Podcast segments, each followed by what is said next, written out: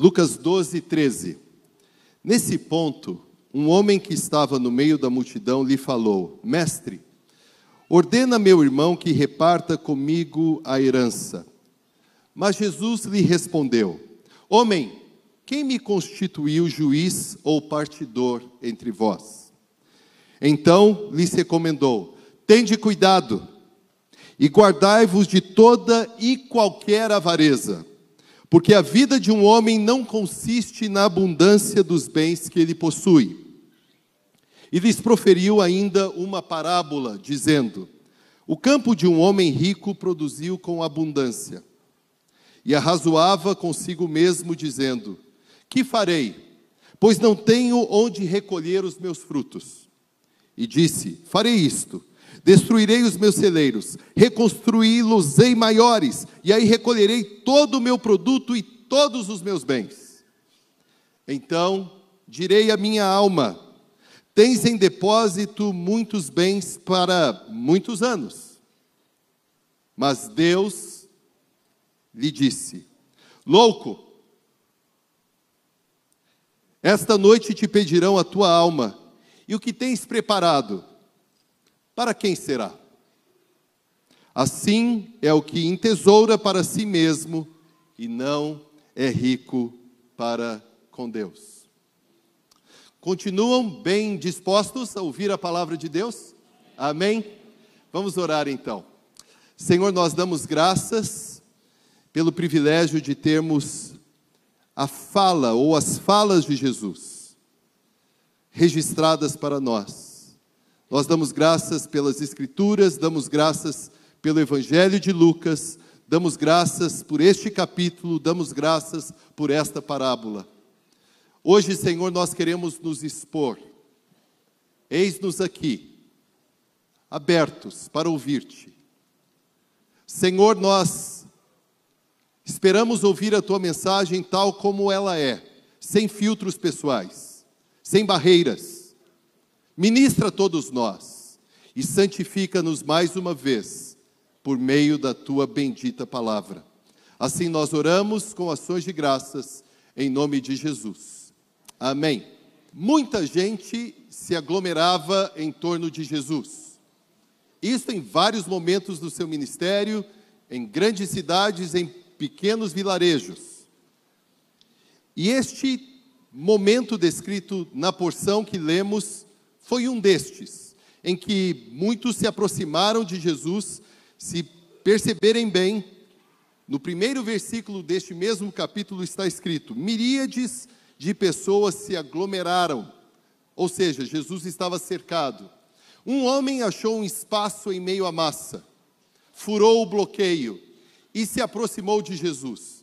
Nós não sabemos quem era este homem, nós não temos o seu nome. Talvez um fariseu, talvez um homem importante entre os judeus. Nós não temos detalhes sobre ele. Mas este homem foi a Jesus e o chamou de mestre o considerou com reverência, porque ele tinha algo que precisava ser tratado, e ele julgava que Jesus seria a pessoa certa para ajudá-lo em um impasse. Ele precisava de um mediador, ele precisava de um juiz, e ele cria que Jesus poderia interceder por ele, ou pelo menos colocar-se entre ele e o seu irmão. A narrativa deixa bem evidente para nós que este homem tinha uma questão importante. Ele tinha que discutir a sua herança familiar. Talvez ele fosse o irmão mais novo, e o irmão mais velho, talvez, não desejasse dar a parte que lhe cabia, ou talvez o oposto.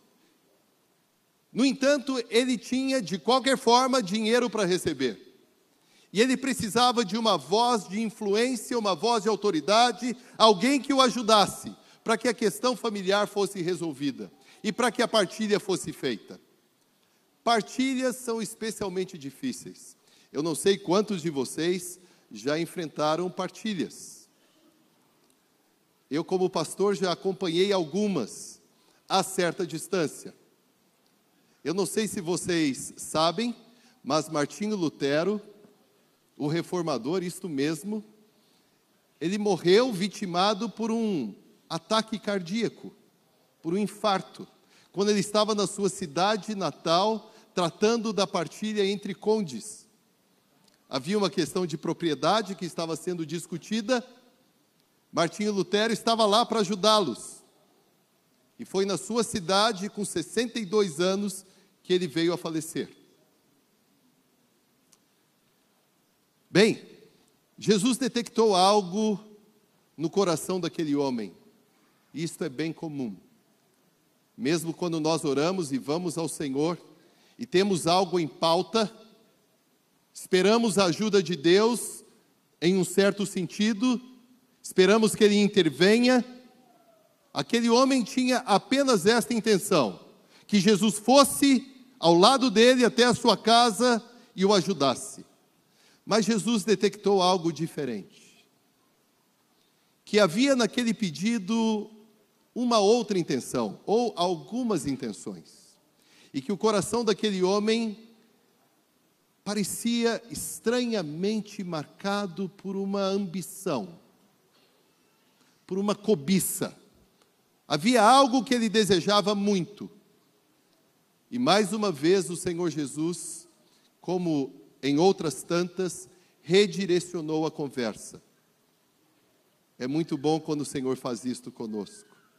Às vezes, por meio de uma mensagem, da palavra de alguém, uma leitura das Escrituras, estamos tão fechadinhos no nosso mundo, presos aos nossos interesses, queremos algo, vamos a Deus para que Ele nos atenda.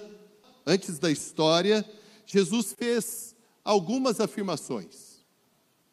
Para redirecioná-lo, Jesus então afirmou: Homem, Jesus não foi duro, mas Jesus foi direto ao chamá-lo desta forma: Homem, afinal, por que você me vê como um juiz? De onde você tirou essa ideia?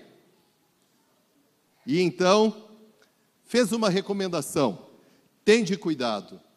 E eu espero que esta recomendação nós também consigamos ouvi-la, que ela reverbere no meio de nós, que ela tome essa congregação, que ela alcance alguns que estão nos vendo à distância. Tende cuidado, não sou eu que estou sugerindo isto, é o próprio Senhor. Tende cuidado, fiquem atentos, prestem atenção.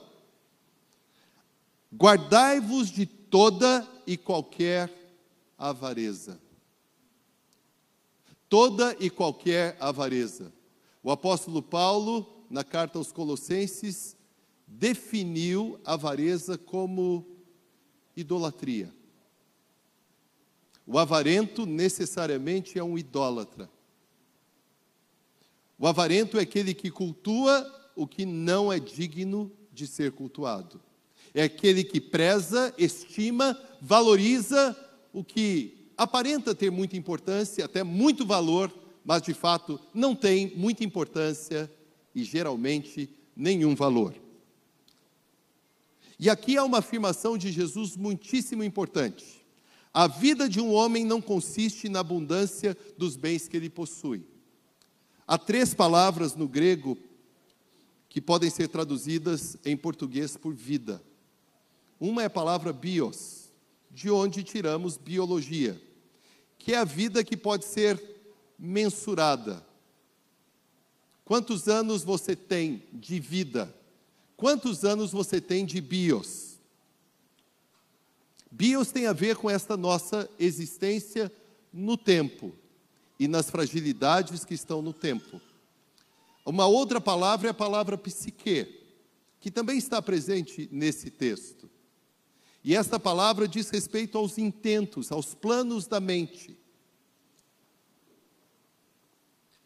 aos pactos que são feitos, às preferências que são assumidas. Mas há uma terceira palavra, e a palavra Zoe. E esta é a palavra que aparece aqui, nesta afirmação de Jesus. E isto é muito importante, porque Zoe é a vida que só Deus pode dar. Em outras palavras, é a vida que Jesus pode oferecer. Vocês se lembram? João capítulo 10. Eu vim para que tenham vida e a tenham em abundância. Você não consegue ter vida em abundância reunindo os seus esforços. Você não dá conta. Você não consegue providenciar para si mesmo vida abundante. Nós a recebemos de Jesus. Quando ouvimos a sua mensagem, quando somos alcançados pelo evangelho, quando há uma radical alteração na nossa vida. Quando deixamos de valorizar o que antes valorizávamos e passamos a valorizar o que nem conhecíamos. Passamos a valorizar o que tem importância. Passamos a buscar o reino antes de todas as coisas. Zoe é vida abundante, vida completa, vida que é verdadeiramente vida. Vida que começa agora e se estenderá por toda a eternidade. Vida com Jesus, vida de alegria, vida de plenos prazeres, vida de completude, vida na qual não há ausências, vida na qual não há faltas. Então o que Jesus disse?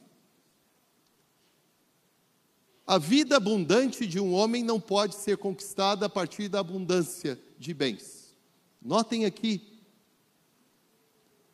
Não basta que alguém tenha muitas coisas.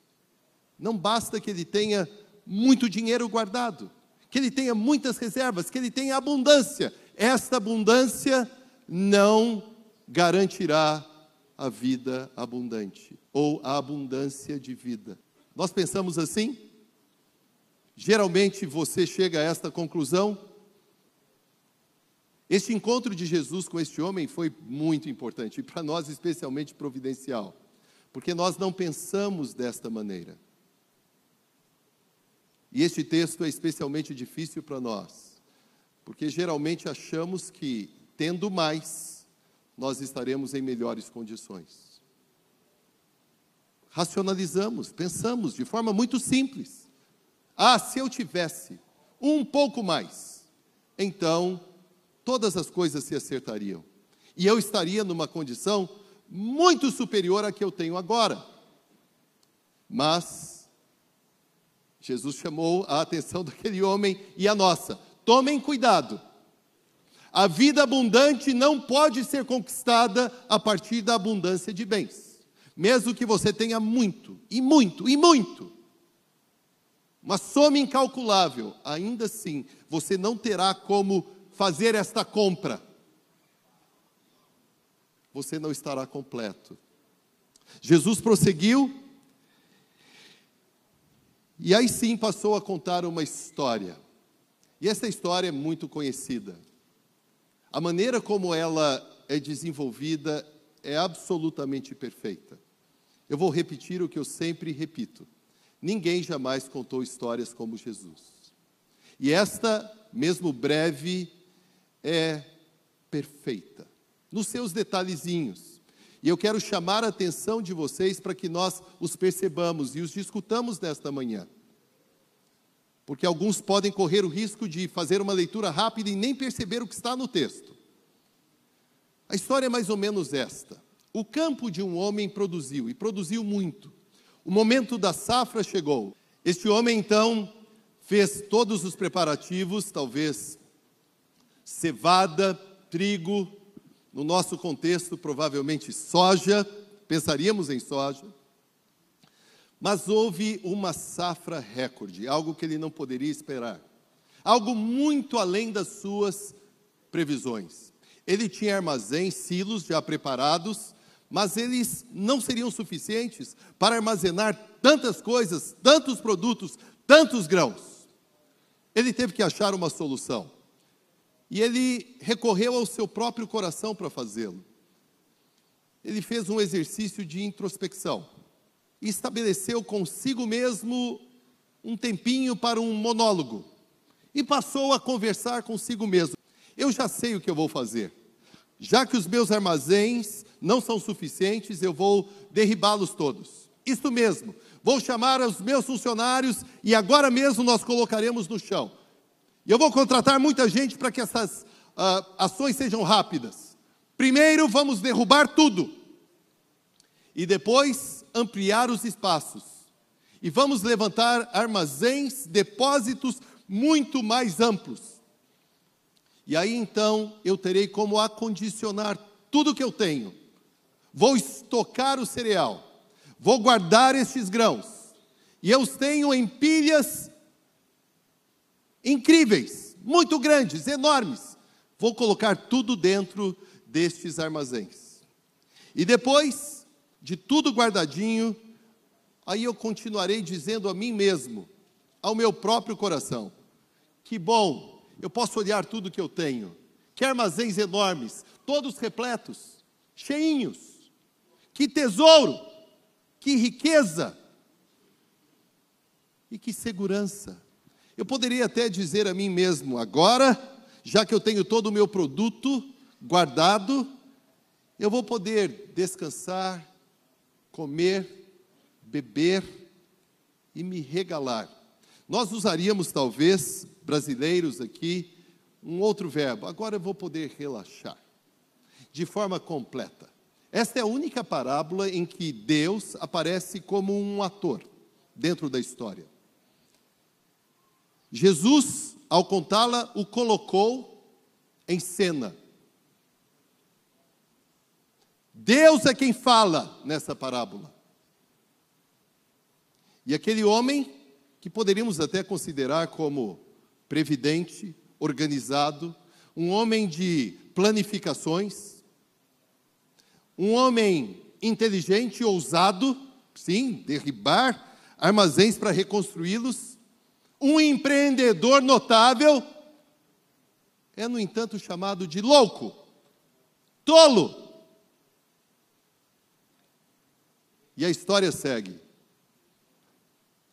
É mesmo? Você terá tudo guardado, mas você vai morrer. Você vai morrer. Você vai morrer. E todos os seus estoques, para quem ficarão? Assim é o que entesoura para si mesmo e não é rico para com Deus. Ora, parte do poder desta parábola está na narrativa de ações bem naturais. Por quê? Porque aquele homem que teve uma produção recorde precisava tomar uma providência e ele o fez. Se nós formos honestos, nós entenderemos as ações daquele homem como cabíveis. Ele fez o que tinha que ter sido feito. E poderíamos tentar nos colocar no lugar dele possivelmente pensaríamos em alternativas. E você já pode ter passado por experiências próprias de trabalho, talvez não com as mesmas commodities, não com valores tão altos como os que parecem aqui por implicação no texto, mas talvez você já tenha feito algo semelhante. Então, a parábola parece descrever o que usualmente seria adotado como medidas corretas e até sábias. Mas, como eu disse a vocês, Jesus havia detectado algo estranho no coração daquele que pedira a sua ajuda. E é claro que esta parábola ela foi contada para que este algo estranho viesse à luz, aparecesse, fosse detectado diagnosticado e tratado. A parábola ela aponta para a fragilidade, para a brevidade da vida. Nós somos muito, muito, muito frágeis, ainda que não paremos para pensar nisto. E a nossa existência, portanto, é incerta. Esta parábola ela nos provoca porque nós queremos ser como aquele homem Geralmente achamos que quando temos um pouco mais, estamos mais seguros.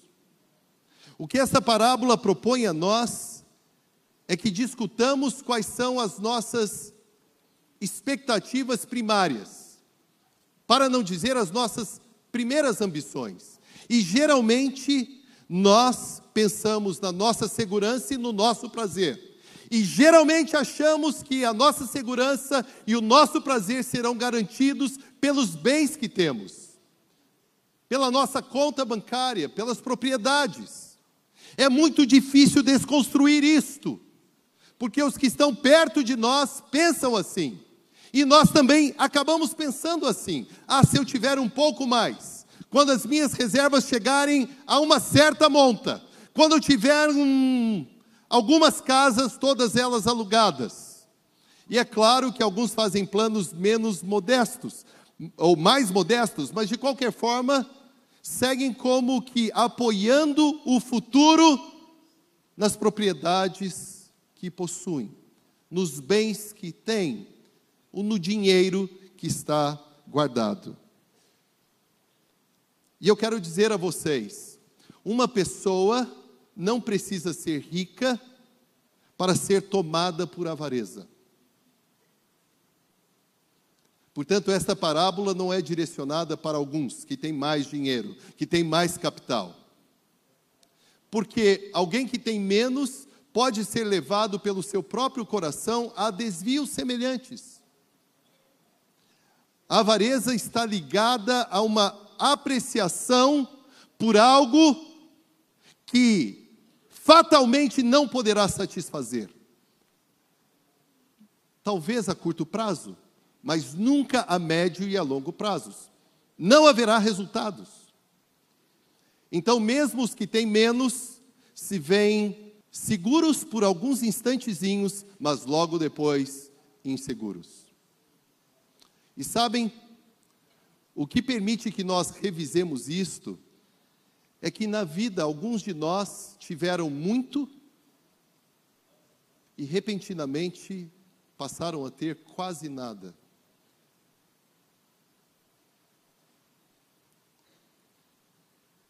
E quando a, esta experiência, paramos para pensar na importância que atribuíamos ao que possuíamos, ou à abundância que tínhamos. Mas há também o percurso inverso. Há os que tinham quase nada e passaram a ter muito. E estes também correm riscos. E também podem avaliar. Nem valorizavam tanto o pouco que tinham, mas agora o pouco não é pouco, é muito, e este muito parece ter o poder de capturar o coração e propor uma falsa segurança, uma falsa estabilidade. Esta, portanto, é uma história contada por Jesus importantíssima para nós, porque nós temos que admitir que o mais natural é acharmos que o que temos nos dará segurança.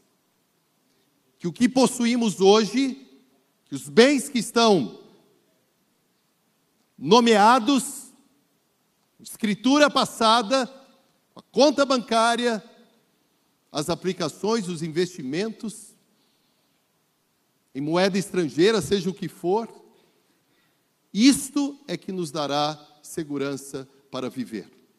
E geralmente, quando pensamos em segurança para viver, nós esquecemos que a nossa vida poderá sofrer uma interrupção a qualquer momento.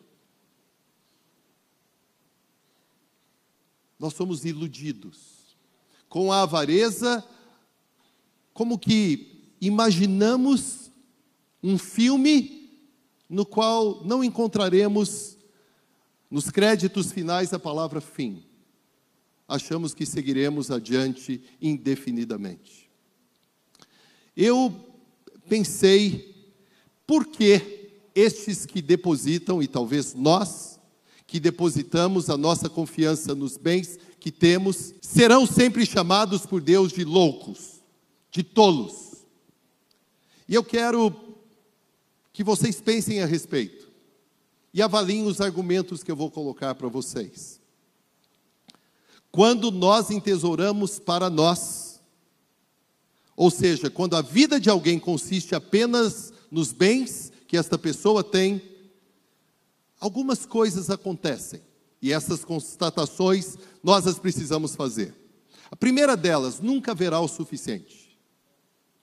Mesmo que nós digamos, bem, quando eu tiver 500 mil, esse dinheiro será suficiente. Porque a partir de 500 mil será natural que passemos a pensar em um milhão. Por que não um milhão? Riqueza exige mais riqueza. Se o seu coração fica voltado para o que você tem, este mesmo coração exigirá de você mais. E não haverá limites.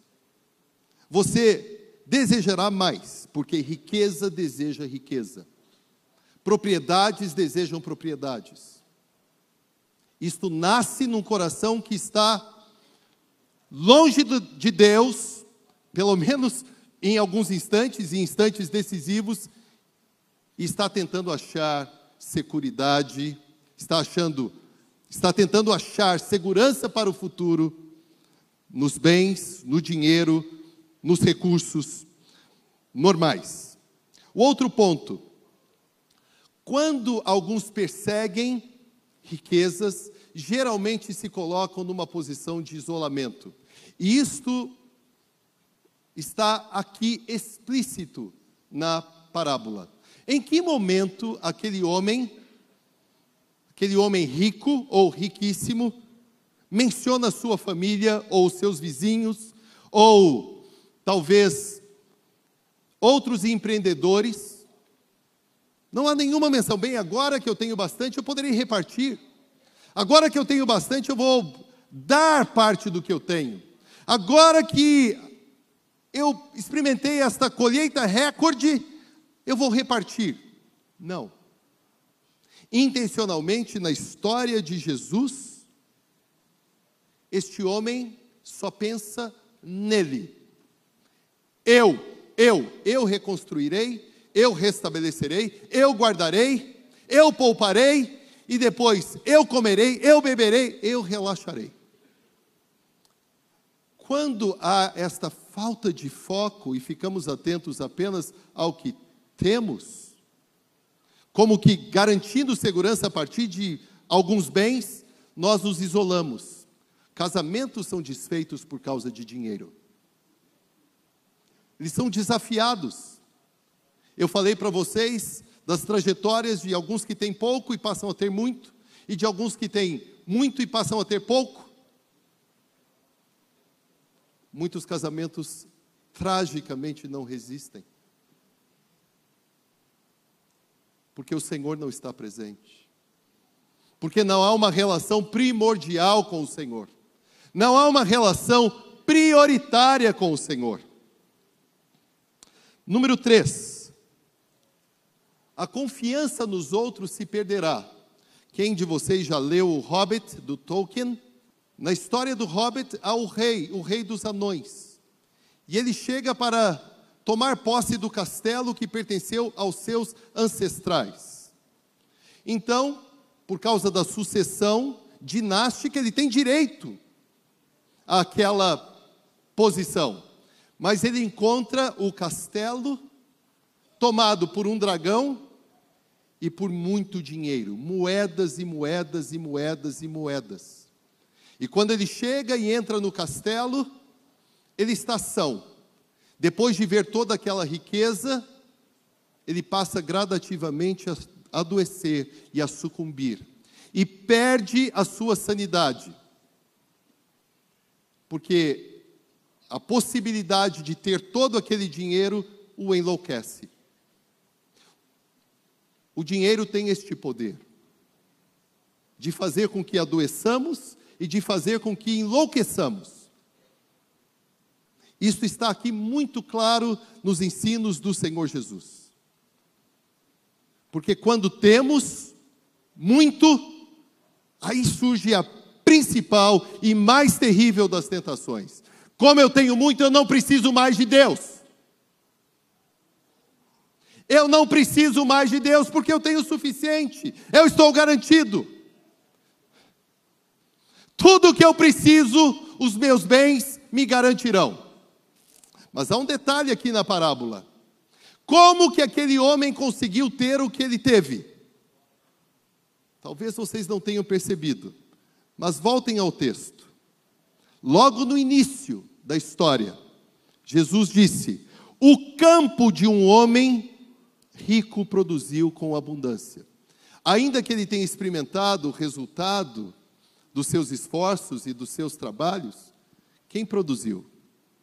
Foi o campo, foi Deus. É importante que nós todos sejamos lembrados nesta manhã que não há nada que nós tenhamos que não tenhamos recebido do Senhor. Recebemos tudo. Se você tem bem, se você tem uma casinha de aluguel, duas casinhas, algo no banco, não foi você. Deus permitiu que você tivesse. Ele foi bondoso e generoso com você, para que você tivesse o que você tem hoje. Isso está muito claro na história. Sem a terra não haveria safra. Sem a terra não haveria vida, não haveria nada. E quando nós estamos desfocados, desatentos e nos esquecemos do Senhor, então corremos riscos seríssimos.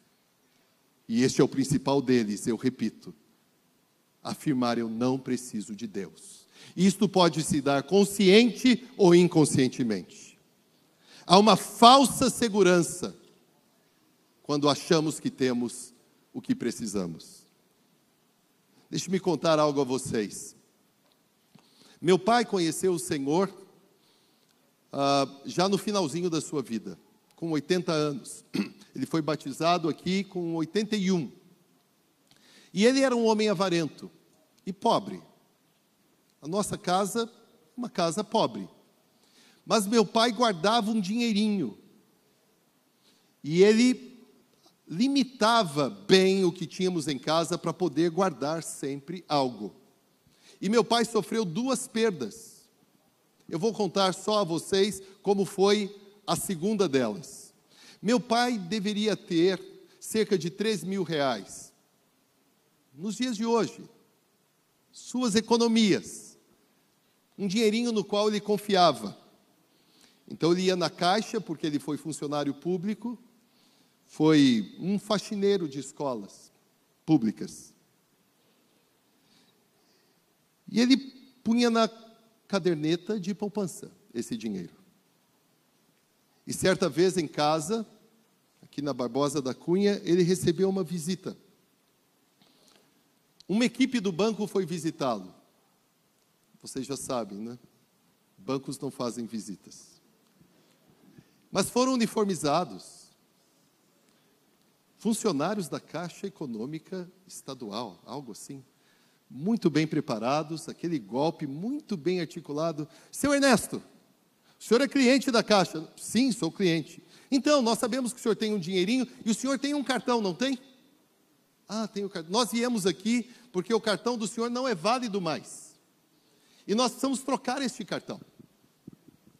Entraram na casa, minha mãe acho que serviu um café, foram muito bem recebidos. Ah, senhor Ernesto, o senhor pode trazer o cartão? Meu pai foi, trouxe. Eles, com uma tesoura, de forma muito rápida, trocaram aquele cartão e cortaram um outro. E meu pai teve a certeza que aquele cartão que lhe pertencia havia sido destruído. Mas o cartão verdadeiro eles colocaram no bolso. Meu pai, depois de alguns dias, foi à sede da Caixa Econômica, no banco, onde ele tinha sua poupancinha. E não havia mais nada. Não havia nem um real. Não havia nenhum sinal dos três mil reais. Meu pai demorou para entender que tinha sido vitimado por um golpe. E ele pediu que eu escrevesse ao banco e pedisse a restituição do dinheiro como um advogado faria. Ele pediu que o banco fosse responsabilizado. Eu fiz, já sabendo que não conseguiríamos nada. Eu escrevi uma carta, usei todos os argumentos possíveis, pedi, pedi que Deus me orientasse, e ele perdeu tudo. Tudo que ele tinha. Isto foi algo muito importante na formação espiritual dele. Ele veio conhecer o Senhor quando ele não tinha os três mil reais mais. Não houve faltas na nossa casa. E depois, sob a direção do Senhor, ele passou a ter de novo reservas. Mas a diferença é que ele passou a ter as reservas. Não eram as reservas que tinham ele. Entendem? Esta história não condena riquezas per si. O problema não é ser rico. O problema não é ter. Esta história não condena a ideia de fazermos planos. Precisamos fazê-los. Fazer planos. Ajustar as nossas perspectivas aos planos de Deus. Mas a questão é: a nossa riqueza que peso ela tem? Que importância ela tem? O nosso patrimônio, as nossas reservas, o nosso dinheirinho. Como isto governa a nossa vida? A questão é como o que temos é direcionado. Ou melhor, como o que temos nos direciona, nos conduz. A nossa vida, estou aqui para lhes dizer isto hoje, não pode ser sustentada, protegida pelo que nós temos. Não importa quanto você tenha, não importa. Você tem que estar livre desta dependência. Você precisa confiar no Senhor. Haverá o dia e não tardará que nós estaremos com Ele. Pensem no absurdo. Você diante do Senhor Jesus que você deixou para trás, o que significará uma vez que você esteja diante dele? Senhor, quero um, um, uma parte para o. Os... Senhor, posso investir no. Não terá valor nenhum, nenhuma importância. É bom que homens trabalhem com as próprias mãos e vivam vida tranquila, o apóstolo Paulo escreveu. Mas nós precisamos estar atentos para que a nossa segurança esteja no Senhor, para que dependamos dEle. Os dias são maus, há instabilidades, há inseguranças, a nossa segurança precisa estar no Senhor. Ele fez promessas. O Senhor Jesus disse que nada nos faltaria. Aves são cuidadas, plantas são cuidadas, Pardais são cuidados, porque nós não seríamos cuidados. Aquele que não poupou o seu próprio filho, antes o entregou por nós, não nos dará tudo o que precisamos. Nós temos que estar atentos ao Senhor, colocá-lo em primeiro lugar investir no reino de Deus, sem avareza. Alguns guardam para si e não investem no reino de Deus. Isto não pode acontecer. Não há como ter zoe, vida abundante, a partir da abundância de bens. Esta é a vida que queremos, a vida que só o Senhor pode oferecer. A vida completa, a vida que é verdadeiramente vida. Que o Senhor nos ajude e que a palavra dele fique bem guardadinha. No meu coração, eu quero que ela esteja, e no seu coração.